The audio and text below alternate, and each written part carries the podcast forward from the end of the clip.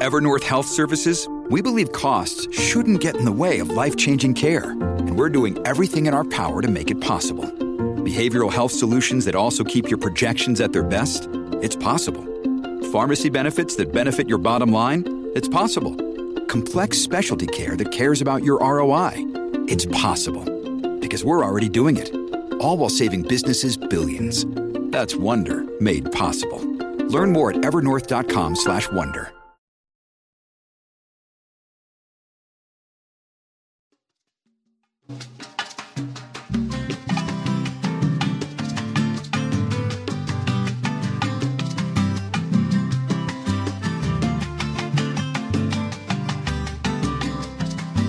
Señoras y señores, buenos días, buenas tardes y buenas noches. Bienvenidos a Críticas con Café. Hoy, miércoles 9, 9 de noviembre. Estamos tristes, tenemos que empezar el programa así, porque ha muerto un amigo, una persona muy influyente en Honduras, una persona muy reconocida. Guillermo Jiménez Mayén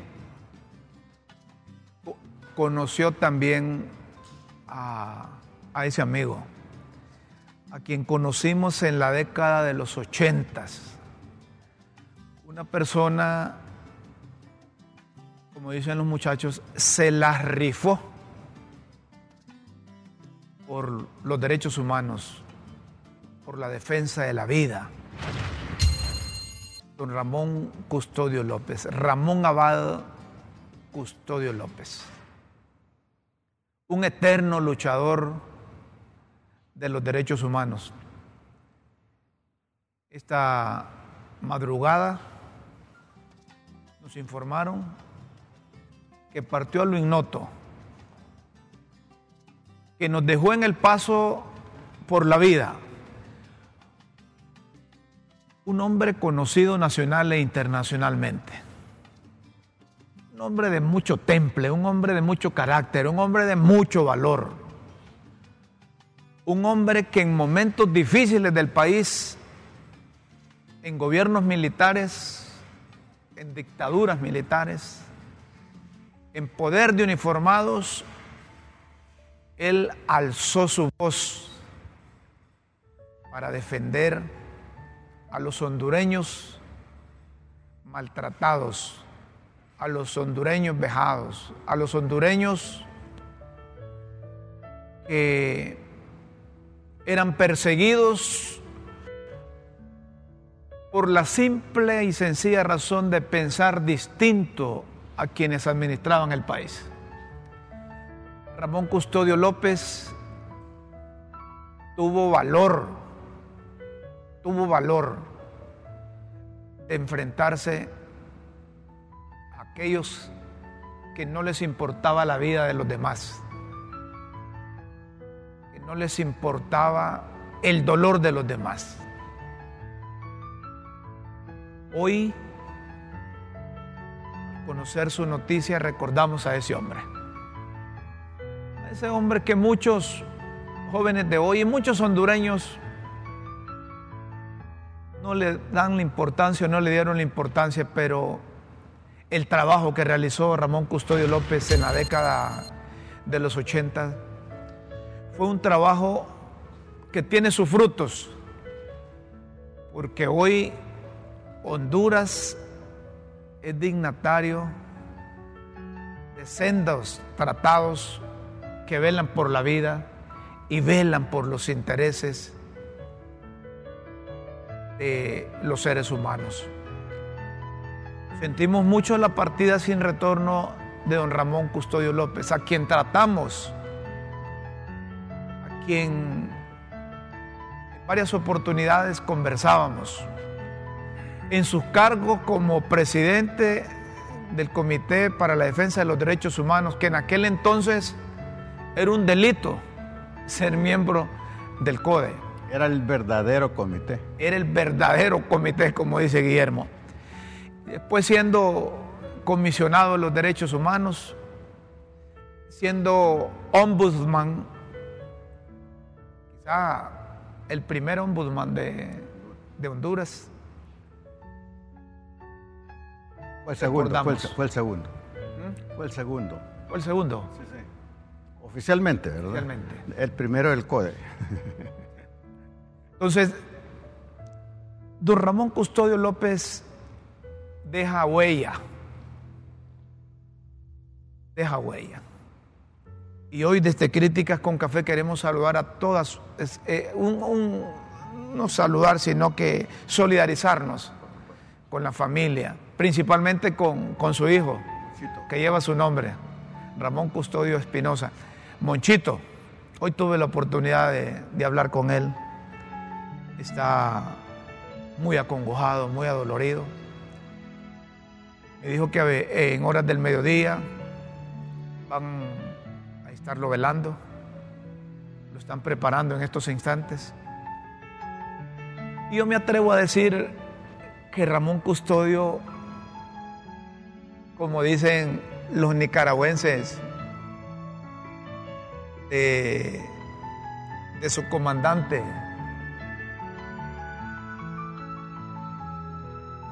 de los muertos que nunca mueren. Moncho Custodio tuve la oportunidad de tratarlo en mis primeros pininos como periodista. Recién pasó la Guerra Fría en los años 80, allá por el 86, 87. Y, y yo llegaba al CODE a cubrir las primeras fuentes que me asignaron a mí en la empresa donde antes trabajaba eran las organizaciones populares que no tenían cabida en los medios de comunicación. No tenían, Bueno, casi no había no mucho. tenían cabida en los medios de comunicación. Porque venían de los gobiernos militares. Y o le tenían miedo a los militares o se pegaban, plegaban a los militares. Entonces, yo empecé el ejercicio periodístico cubriendo esas organizaciones populares, entre ellas el CODE, que estaba enfrente de la iglesia Los Dolores. Y, y Era, Moncho que era su casa, era su casa y a la vez Correcto. laboratorio. Laboratorio, casa y la sede del CODE. Entonces Moncho Custodio me decía, mire, mire Romulito, me dijo, ojalá Romulito, me decía, mire Romulito, quizás lo que estamos haciendo ahora no, no le den importancia a uno, pero va a llegar su momento en que los defensores de los derechos humanos, que la vida va a valer más que cualquier otra cosa, porque aquí, para esta gente, refiriéndose a los militares, no vale la vida pensar distinto a ellos, aquí, prácticamente usted está eh, comprando o teniendo su lápida, me decía. Ese era Ramón Custodio López. Yo tuve la oportunidad de ver a Ramón Custodio López en manifestaciones en las calles. Y los militares dirigidos por Álvarez Martínez, quien estaba con la doctrina de la seguridad nacional en aquel entonces, y una vez les dijo Moncho Custodio, extendiendo los, los brazos y dándole la espalda, les dijo, bueno, si tienen valor, disparen contra mí, en su lucha por la defensa de los derechos humanos. Ese era Ramón Custodio López. Y, y mire, mire, Ramón Custodio López tenía un sentido del humor con sus amigos, conversaba, platicaba. Y, un último mensaje que me mandó Ramón Custodio López, que quiero compartirlo aquí. Eh, lo quiero compartir aquí porque ese era Ramón Custodio López. Me mandó un último mensaje, Anthony. Anthony, a ver si, a ver si pones el último mensaje del doctor Ramón Custodio López. Me, dijo me dijo el doctor, el doctor Khan del Hospital de Cardiología de Texas recomienda, si está sufriendo un infarto al corazón, debe cerrar los ojos lo antes posible. Lo antes posible. Porque ojos que no ven, corazón que no siente, decía, el doctor Ramón Custodio. Lo- Pásalo a tus conocidos, podrá, podría salvar una vida. ¿Verdad? El, doctor, eh, ese era el doctor Ramón Custodio. Me mandó un mensaje el doctor Khan del Hospital de Cardiología de Texas recomienda que si está sufriendo un infarto al corazón, debe cerrar los ojos lo antes posible, porque ojos que no ven, corazón que no siente. Pásalo a tus conocidos, podría salvar una vida. Y recuerdo también que el doctor Ramón Custodio López fue invitado por, por eh, eh, el expresidente Carlos Roberto Flores a, Estocolmo, a Suecia. Para también convencer a los organismos internacionales de crédito que Honduras estaba destrozada por el huracán Mitch y que era necesario e importante la condonación de la deuda. También Ramón Custodio López estuvo... Era muy amigo del, del ingeniero Carlos Flores. Era muy amigo del ingeniero Carlos Roberto Flores. El ingeniero Carlos Roberto Flores ayudó bastante, ¿verdad? influenció bastante para que Moncho Custodio estuviese en el Comisionado Nacional de los Derechos Humanos. Es decir, ese era Ramón Custodio López. Sabes, Rómulo, si me permites, yo tengo una deuda impagable con el doctor Custodio López. ¿Sí? Mi conciencia y compromiso eh, sobre los derechos humanos eh, se lo debo a él en gran parte y a Óscar Aníbal Puerto. De acuerdo. Conocí Eh, Aníbal Puerto era el vicepresidente del CODE. En ese tiempo eh, conocí al doctor Custodio porque fui invitado por Óscar Aníbal Puerto y él para integrar el Comité de Derechos Humanos en Honduras en la década de los 80. Conocí muy de cerca al doctor Custodio, un hombre altamente disciplinado, con mucha, con mucha, mucha valentía también. Y como me dice un amigo, estoy recibiendo algunos mensajes porque saben de la histórica cercanía que teníamos. La escuela de Ramón Custodio de Derechos Humanos era una escuela de altísima disciplina. Eh, nos tocó manejar casos peligrosísimos. La verdad es que salíamos de casa eh, y nos despedíamos de nuestras familias como que nunca íbamos a regresar. No tenían seguridad de eso. ¿verdad? No tenía, eh, pertenecer al, a- a- a- al- al Comité de Derechos Humanos en aquel tiempo era, bueno, decir, vivir, por eso tú me molestas, vi- vive a plenitud. Yo aprendí precisamente a vivir intensamente cada instante porque yo no sabía si iba a regresar a casa. Esa escuela de derechos humanos, por eso te hablaba del verdadero Comité de Derechos Humanos, porque eso después se prostituyó. Ahora, pertenecer a una organización de derechos humanos en algunos casos hasta es una industria, ¿verdad? Eh, en aquel tiempo no. En aquel tiempo era abrir brecha frente a una, una sombra de muerte, eh, a una inseguridad horrible. Así que algunos de nosotros estamos vivos por, por milagro, como dice, pero le debemos mucho al doctor Custodio López. Sus obras, sus valores, sus principios continúan con nosotros y yo, yo personalmente lo, lo estoy sintiendo mucho, Rómulo,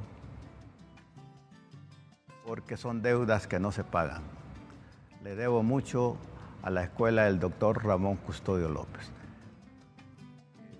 A Monchito lo abrazamos con un abrazo, como dicen los hebreos, un abrazo que abraza con sentido de solidaridad. Sigue desafiándonos la figura y el recuerdo, la memoria del doctor Ramón Custodio López eh, para ser solidarios con la humanidad. Nos tocó viajar, fuimos miembros con él de, mientras él era presidente de CODEUCA, del Comité de Derechos Humanos en Centroamérica. Yo era también miembro de ese, de ese organismo. Aprendí mucho de él, Rómulo.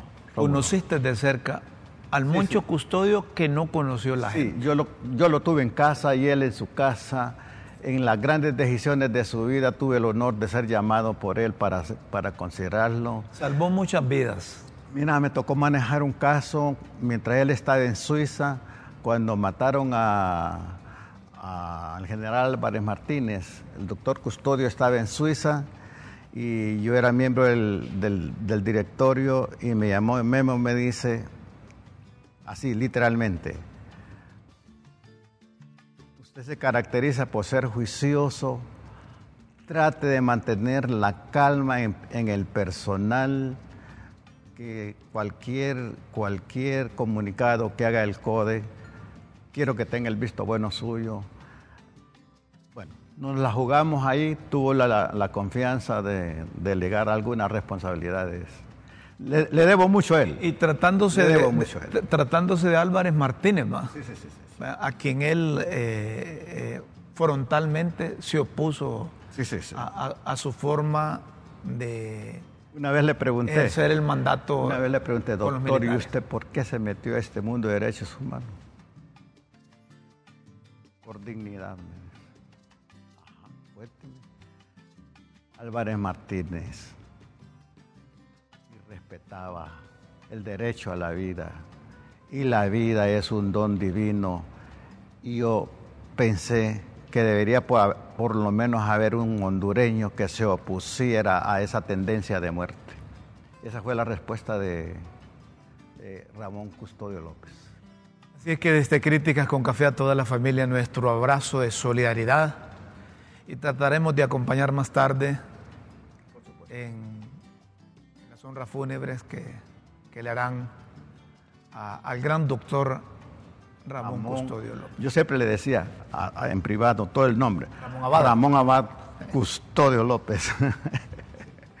Ramón Custodio López empuñó las armas contra golpes de Estado. Sí, e, él me contó eso. A, mí me contó una vez que junto a, Lolita Reina y otro grupo de hondureños llegaron al cuartel general a pelear contra los militares. Es verdad, es verdad. Allá por los años 50, 57, creo, 56, 57.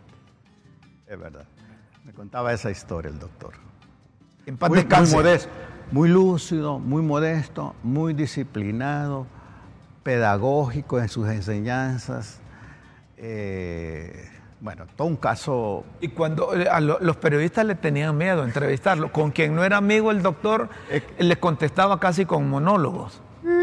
Y entonces eh, eh, decían, ese señor es arrecho, decían. Decían, los, rabia, decían, los, colegas, ese señor es arrecho. Pero las veces que yo tuve la oportunidad de entrevistar al doctor Ramón, Ramón Custodio López, bien afable. La última vez que estuvimos juntos, me invitó al comisionado, yo le llevé un libro, ¿verdad? Los siete hábitos de, la, excelencia. Y, empezó a hacer memoria, Memo recuerda cuando salíamos eh, y comprábamos nuestras burritas ahí en camino, en los mercados de, los pueblos. Recuerda que salíamos, Memo, con aquella inseguridad si íbamos a regresar. Y yo andaba mi carrito ahí, un, milito. E, en ese andábamos con el doctor Custodio. Entonces, sí, de veras, es eh, el doctor Custodio honró a Honduras. 92 años. 92 años. Con el permiso de la familia doliente vamos a continuar el programa. Vamos a hacer una pausa y luego seguimos porque eh, en la universidad como que hay, hay bochinches, ¿verdad? Eh, en la universidad ese es el reflejo de lo que pasa en la sociedad, de lo que pasa en los partidos, de lo que pasa entre políticos. La Universidad Nacional Autónoma de Honduras. Una muestra. Es una muestra, sí. Y, a ver cómo para esto de la elección de, de las autoridades. ¿verdad? Ahí no respetan a nadie, no respetan ni la ley ni respetan la integridad de los estudiantes. Ya vamos a volver para hablar, para hablar un poco de, de esto que sucede en el principal centro educativo del país. Por favor, no nos cambie, somos LTV y Críticas con Café.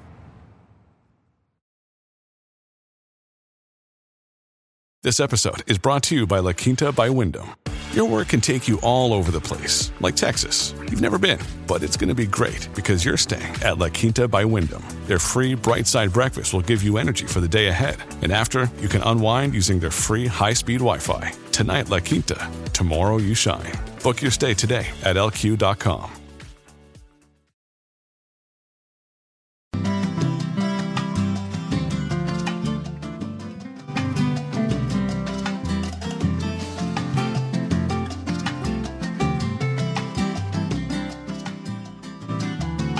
Miren ustedes lo que pasa en la Universidad Nacional Autónoma de Honduras. Ya cuando no hay respeto de parte de los vigilantes, de la seguridad privada que tienen ahí para con los estudiantes, y ahí no se sabe qué es lo que puede ocurrir.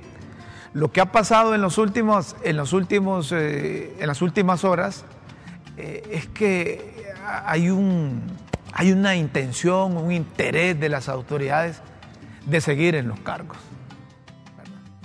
y de no abrir las posibilidades de que tengan opción otras personas que tengan capacidad, que tengan aptitud, que tengan conocimiento y que conozcan el tej y maneje de la situación de la Universidad Nacional Autónoma de Honduras. Ya días está el señor rector, el doctor Herrera, eh, Pando también. Es que, Rómulo, es que todos están pandos el rector y la junta de dirección. Todos están ilegales. Están ilegales. ¿Y quieren seguir con, esa ilegalidad o quieren esos ilegales legalizarse? Legalizar. Qué barbaridad. A la brava. A la brava la cosa. Con mandracadas ahí.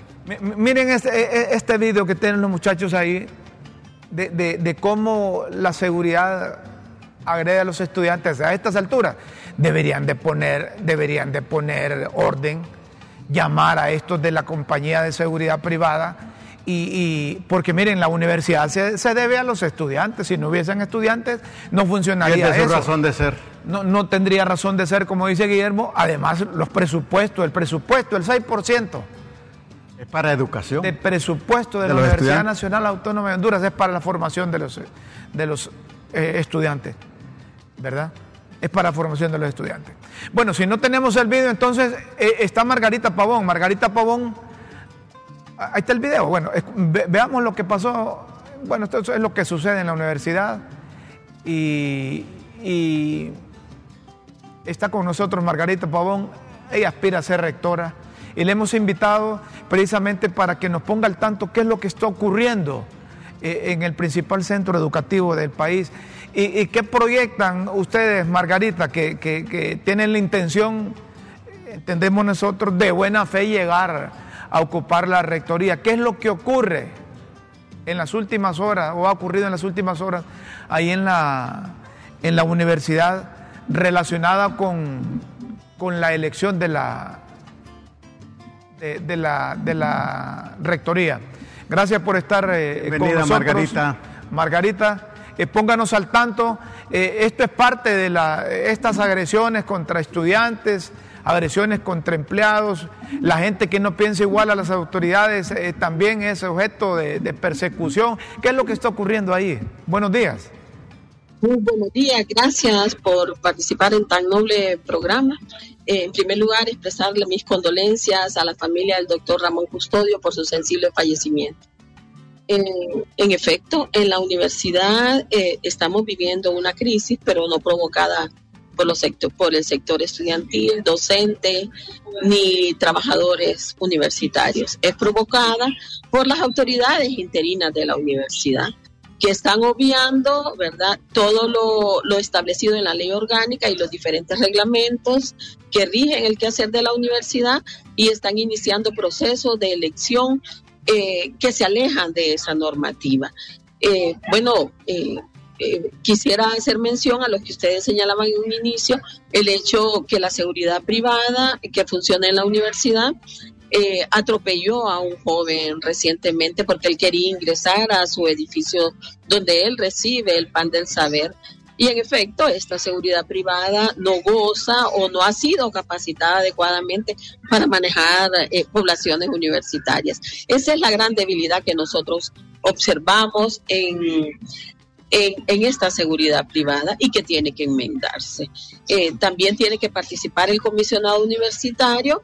Consideramos que el comisionado universitario ayer mismo, cuando se, sucedió el hecho, o antier creo que fue, tenía que levantar las actas respectivas, actas que tienen que ser eh, también avaladas por, las, por el abogado general de la universidad y levantar un expediente, ¿verdad?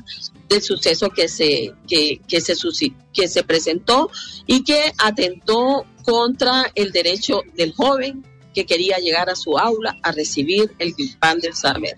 Entonces tenemos esa situación difícil, ¿verdad? Eh, una, una ausencia de autoridad en la universidad que no capacita, que no exige eh, cumplimiento de contratos adecuados.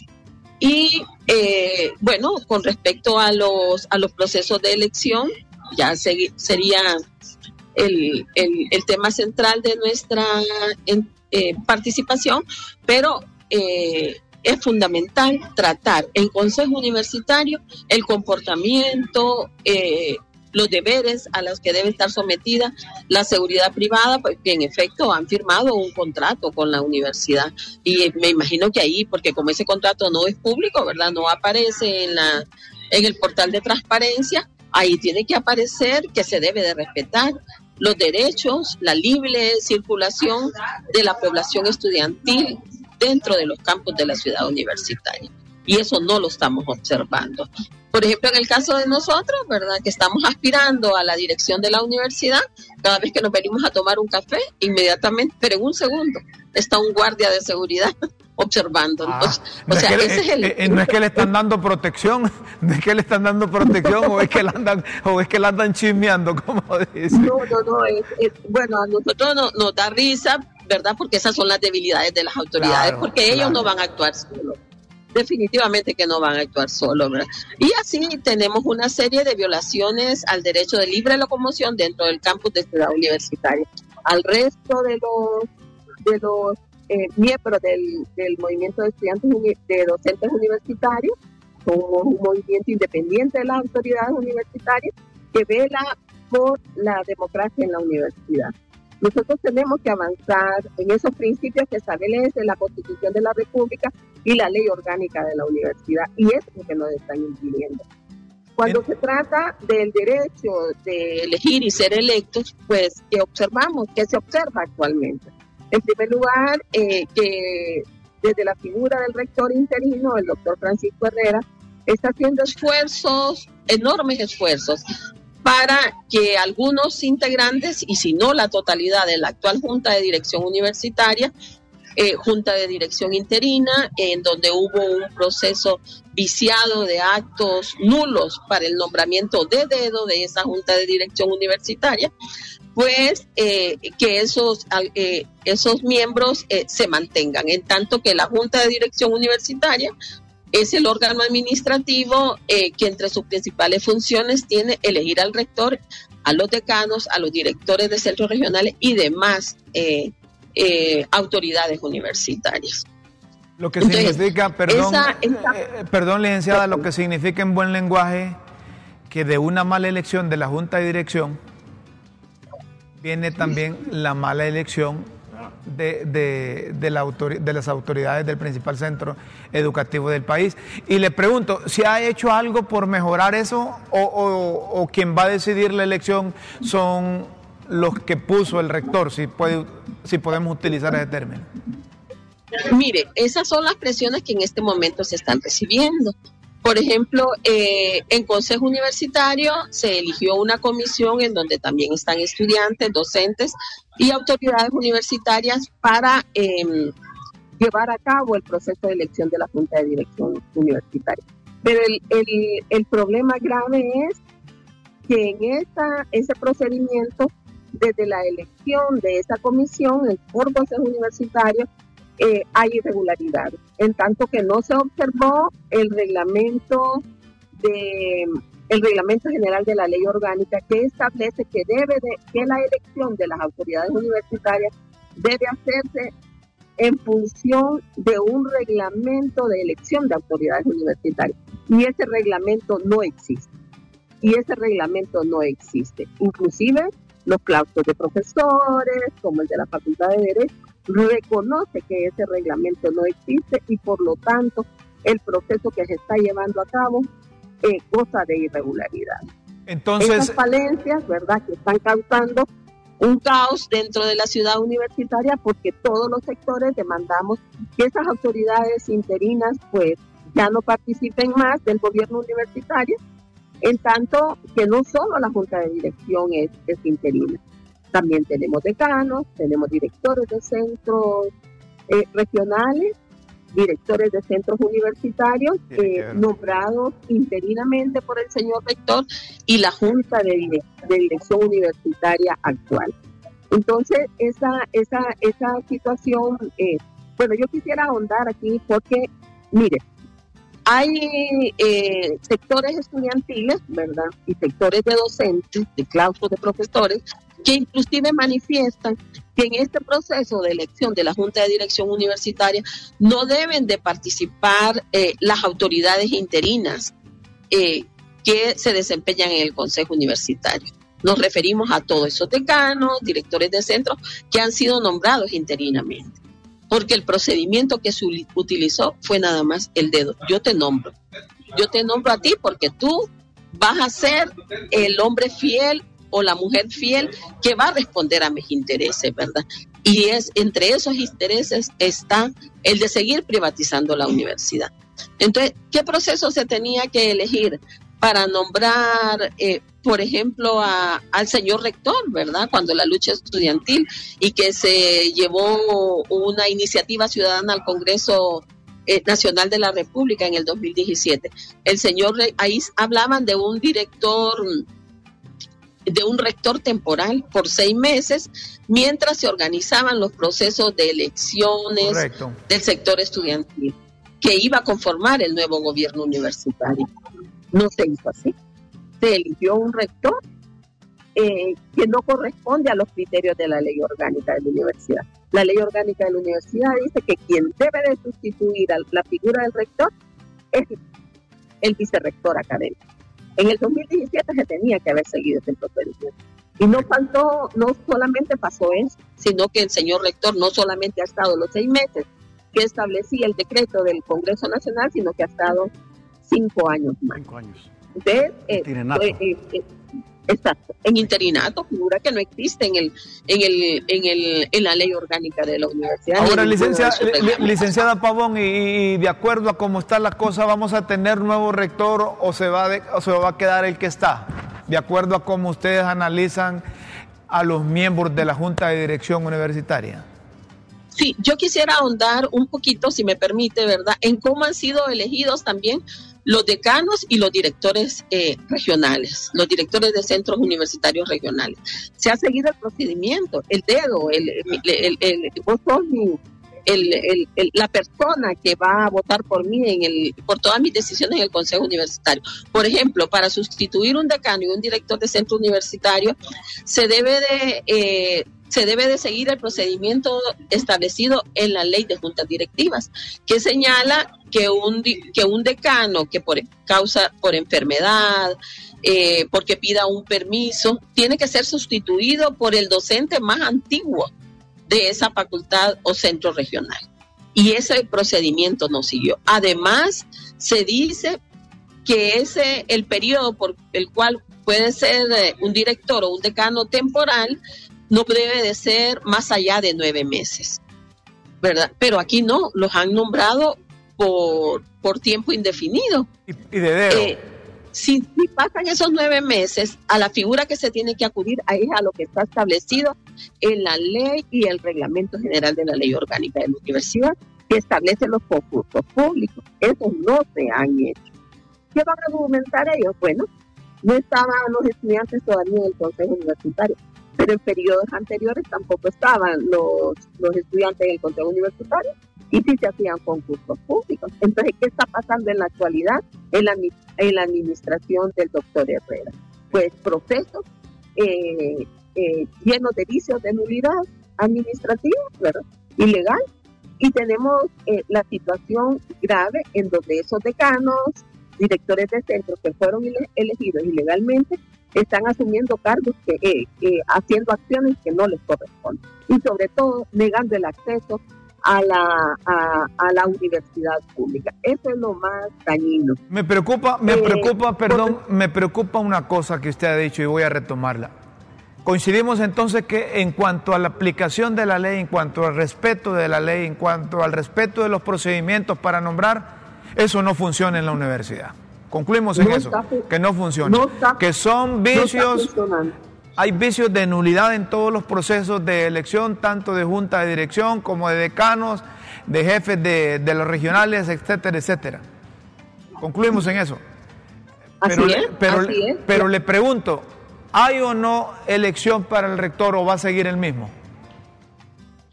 Mire, eh, la comunidad universitaria eh, se está reuniendo en las instancias que corresponden, ¿verdad? El, reglamento, los reglamentos de claustros de profesores, de juntas directivas, se están siguiendo eh, como debe ser, ¿verdad?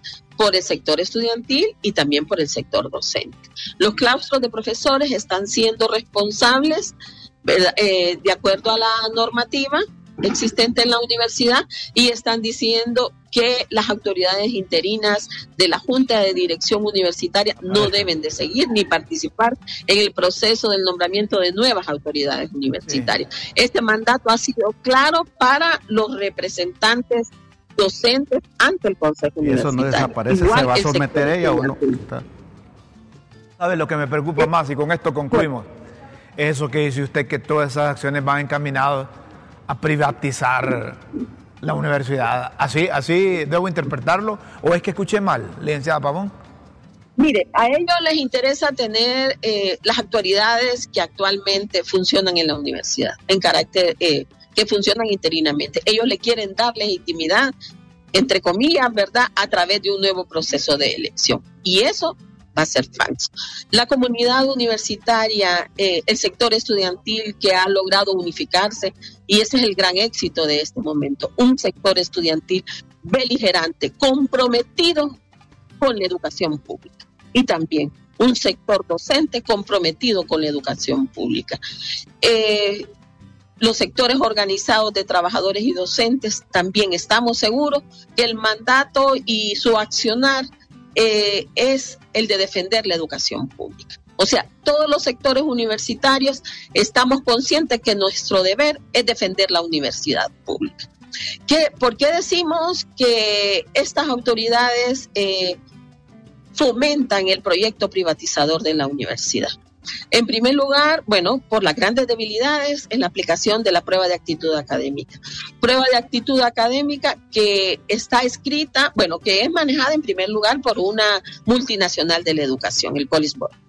Una multinacional que no ha sido capaz en los 12 años de, estar eh, cumpliendo con ese contrato de servicios a la Universidad Nacional Autónoma de Honduras, de poder hacer eh, de no negarle el derecho a los pueblos originarios porque eh, no se hace en las lenguas de, nuestros compatriotas. También le niega el derecho a enormes sectores del sector con discapacidad física. De ahí eh, otros elementos aún más, más graves, ¿verdad? Porque conscientemente proyectos impulsados desde la administración de la doctora Rutilia Calderón al frente de la Vicerrectoría Académica, ella empezó a impulsar proyectos para aplicar nuevas pruebas de conocimiento en varias facultades. La más dramática es la Facultad de, de Medicina, ¿verdad? que en el 2012, cuando se aplica esta nueva prueba de conocimientos, eh, se, se, dice que solo van a haber 150 cupos para Ciudad Universitaria y 150 cupos para ingresar a la Facultad de Medicina en San Pedro Sula. Y ahí lo modificaron en un porcentaje casi insignificante.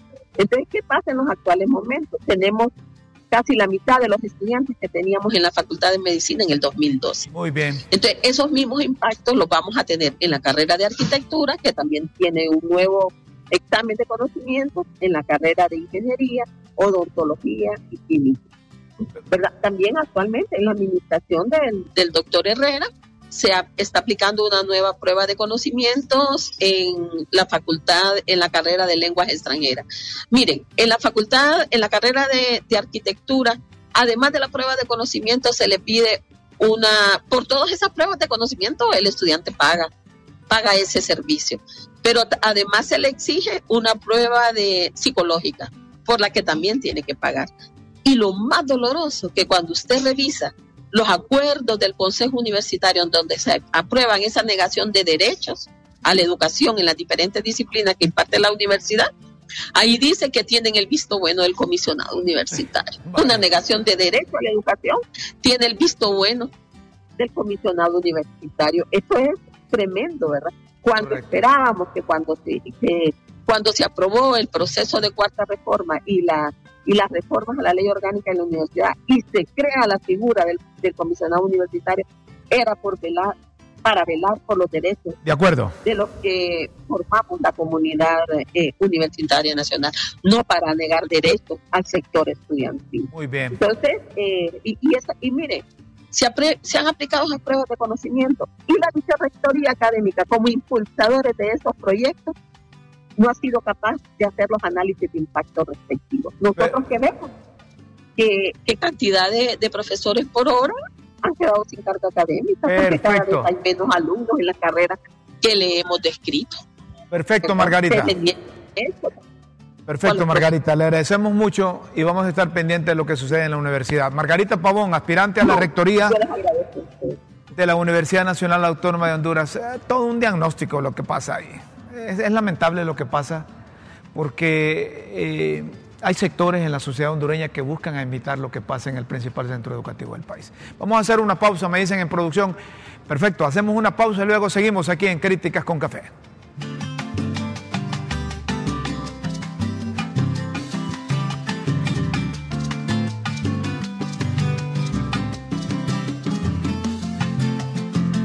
Seguimos, señoras y señores, en Críticas con Café. Qué bueno que la Asociación de Maquiladores de Honduras han dicho presente con los damnificados de la zona noroccidental del país y han entregado, han entregado eh, productos que se necesitan en épocas de emergencia a, a Copeco. A Copeco. Han entregado bolsas, kits y un montón de cosas que se necesitan. Esto, es bueno, miren, sacamos estas cosas porque es necesario que haya eh, responsabilidad, que le gusta responsabilidad y, expresiones de solidaridad, Rómulo. Y, que les gusta decir algunas empresas son empresas socialmente responsables, pero no hacen nada por, lo, por, eso de la de socialmente responsable. Pero la industria maquiladora hondureña ha dicho presente con los damnificados y vía Copeco les ha, donado eh, varios productos. Y vamos a escuchar a Tesla Calleja, que es la relacionadora pública de la Asociación Hondureña de Maquiladores. Está haciendo entrega esta mañana Copeco una donación en insumos valorada en un millón de lempiras esta donación es para apoyar a todas las familias de la zona noroccidental del país que fueron afectadas por las últimas tormentas del huracán Julia y por supuesto todavía estamos en el rango de ese tiempo, ¿verdad? De, tormentas, huracanes, que esperamos en Dios ya no hayan más, pero que consideramos importantísimo haya un, un buen respaldo para Copeco, que es la institución, ¿verdad? Que de una u otra manera dice presente a estas familias en momentos de emergencias, inundaciones y consideramos vital que tengan por lo menos estos productos que en este momento eh, comparto la lista. Estamos haciendo entrega de 100 asadones, 100 machetes, 100 palas, 700 raciones de comida, 500 colchonetas, 200 kits para bebé, 200 kits de limpieza, 4 cuerdas de chindagua y 20 carpas de cuerda. Con todos estos productos, Jesús, estamos haciendo un aporte y diciendo presente como industria solidaria de la maquila para toda la población de la zona noroccidental del país. Este aporte es en conjunto Ahí está la, relacionadora pública de, la Asociación Hondureña de Maquiladores. Qué bueno, hay que imitar estas cosas. Las empresas, si no tienen bien a los trabajadores, no va a funcionar bien la empresa. Entonces, cuando se solidarizan con gente damnificada, por ahí viene la relación también de, de los trabajadores con la empresa, porque qué familia de la zona norte del país no sufrió consecuencias por toda empresa que tiene un compromiso con la comunidad, con los más cercanos, casi siempre le va bien, Rómulo. Casi siempre le va bien. Casi siempre. Sí. Cuando hay rentabilidad en la solidaridad, en la honradez, la La ética, Rómulo, hay rentabilidad. Qué bueno. Otro tema, señoras y señores, en el Chocó. Vos sabés que el Chocó queda allá en, en Colombia, en el noroccidente de Colombia, ahí en la costa norte del Pacífico. Su cabecera eh, departamental es, es, es Mutiz, en honor al sabio José Cecilio, José Celestino Mutiz. Pero lo que les queremos mostrar no es, no, es la historia, ni, historia, ni, los, ni los eh, la zona geográfica donde está, sino que ahí los pescadores salvaron una ballena. A pesar de que estaba en dificultad la ballena ahí, los pescadores de, del Chucó en, en Colombia salvaron a, al, mamífero. Y, eso, y esto es, es, importante. Así como San Francisco, Francisco de Asís ¿Eh? Hijo hermano al lobo, mi hermano lobo, los el Chocó dicen mi hermana ballena, la salvan. Son solidarias. Miren estas cosas, eh, estas cosas. Qué bonito, qué hermoso. Sí, es importante porque se trata de vida. Sí, claro. De la vida marina, cómo se está deteriorando, cómo la están destruyendo, ¿verdad? y estos actos son también para imitar en el mundo. La gente que nos ve en Honduras y, puede hacer, puede imitar este ejemplo. Estos espíritus, estos actos, como dices tú, devuelven la credibilidad en la humanidad, ¿verdad? Eso, eso es. El, el arrepentimiento de lo malo que hemos hecho con la naturaleza, con nuestra flora, con nuestra fauna, se demuestra en actos como este. Sí, sí, sí. Por eso lo traemos aquí. Son actos a imitar, Rómulo. Actos a imitar en solidaridad con nuestra madre naturaleza. Perfecto. En otro tema, la presidenta ordenó y allá le cumplieron. Me refiero a que liberó Mira, a los garífunas de Punta Gorda en las islas de la Bahía, que reclamando sus tierras, que de acuerdo a ellos ancestralmente les han pertenecido, eh, hubo una orden de desalojo que la cumplió la policía, pero la presidenta oportunamente dijo, he solicitado informe del violento desalojo ordenado judicialmente. No fui informada previo a ejecutar el desalojo. Los garífonas, dice la presidenta Xiomara Castro, reclaman justicia por sus tierras ancestrales. Esto debe ir a juicio, no a desalojo. Exijo libertad. La presidenta. Parece que fue oportuno, es oportuno eh, ese comunicado de la presidenta, Rómulo. Ayer las liberaron, pero liberaron a los seis eh, garífonas, pero les van a iniciar audiencia el, 23, creo. El 23. Bueno, que se derima frente a, las instancias que corresponden para evitar así estos actos de violencia, Rómulo. ¿Qué es lo que pedimos o exigimos nosotros? Que se respete la ley. Si, y la vida. Si quien reclama las tierras demuestra que son de su propiedad, hombre, demuestra que son de propiedad, los garífonas tienen que respetar la ley. Pero si no demuestra con documentos que son de su propiedad, que busquen un mecanismo legal a través del INA y que el gobierno de la República legalice esas tierras a favor de quienes, quienes han vivido ahí. Así debe ser. Así debe ser y eh, si ha habido dolo, si ha habido maña, eh, triquiñuelas, compadrazgos, abuso de autoridad para legalizar lo que no, debería haberse legalizado a favor de, un grupo pequeño, de una persona, en detrimento de los intereses de los eh, propietarios legendarios, históricos. Entonces, para eso están las instancias eh, que se debe superar e- ese impasse de injusticia, dándoles a quien le corresponde esas tierras. De eso, de eso se trata. Así herencia que ancestral. hoy queremos saludar a, a un amigo, a un compañero, al doctor Gustavo Aguilera, que está cumpliendo años hoy. No me dijo cuántos años, pero sí me dijo, mire, y ahora pido descuento, pido descuento de la, de la tercera edad. Ahí está el doctor Gustavo Aguilera, a quien felicitamos. Aparece junto a la doctora Andrea Díaz y, y- y a plenitud, a Guillermo Jiménez Mayén.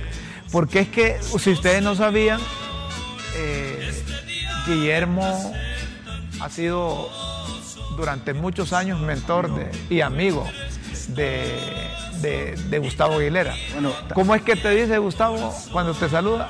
Mi, pa- mi papá. Mi papá. Aunque te habiendo a los dos parece que está más viejito Gustavo que vos. Que- No, que vos. no, nos une Entonces, toda una historia con sí. Gustavo. Sí. Sabe que yo, yo, yo empecé a dar clases muy jovencito, tenía como 16, 17 años que me confundía con los estudiantes en el Instituto Evangélico Virginia Zap y yo le di clase a Gustavo. Bueno, mira vos. Y yo tengo mu- mucho agradecimiento con el doctor, porque él y yo fuimos los primeros en ver nuestros hijos nacer. Que- Bueno, eh, es decir, eh, eh, con el doctor Gustavo Aguilera eh, compartimos el quirófano atendiendo la llegada de mis hijos. Entonces, ¿cómo, cómo Él te me- tiene estima. ¿Cómo me voy a olvidar del doctor no, Gustavo Aguilera? Mira, lo único que aquí partió un pastel, ¿verdad? Lo distribuyó entre todos los muchachos y, y- y- y ¿cómo se llama?